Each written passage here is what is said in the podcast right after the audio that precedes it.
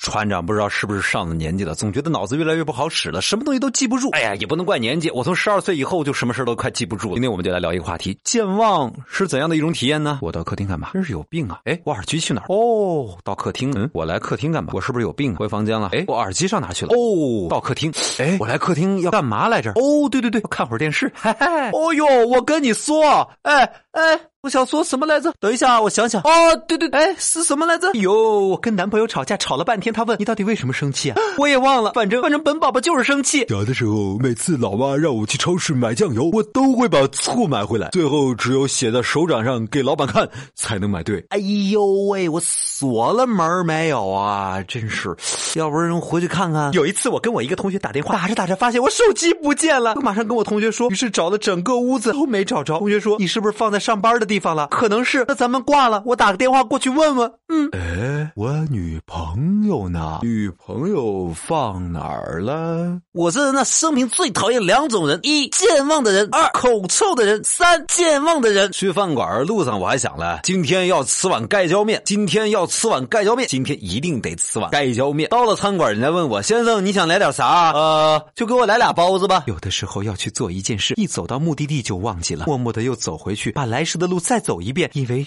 这样就能想起来了。顺便说一句，每次我出去做事情，我的微信朋友圈部署都是第一名。我这脑子简直就是更年期综合症提前了二十年。对方跟我说话的时候，我就老像打印机走纸一样，眼睁睁就看着对手，结果什么都没留下，感觉自己失聪了。嗨，今天跟男票撒了谎，明天就给忘记了。所以经常一件事情，他可以从我嘴里听到好几个不同的版本。这怪我吗？健忘，哼，我从小到大就不知道自己到底多大。你有没有这样的健忘行为啊？遇到健忘行为，你都是怎么做的呢？在查找公众微信号找到小传说，跟我们来聊一聊，或者在我们的音频下方直接留言。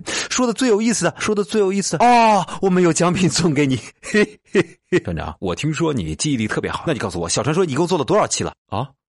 小传说，小传说是什么？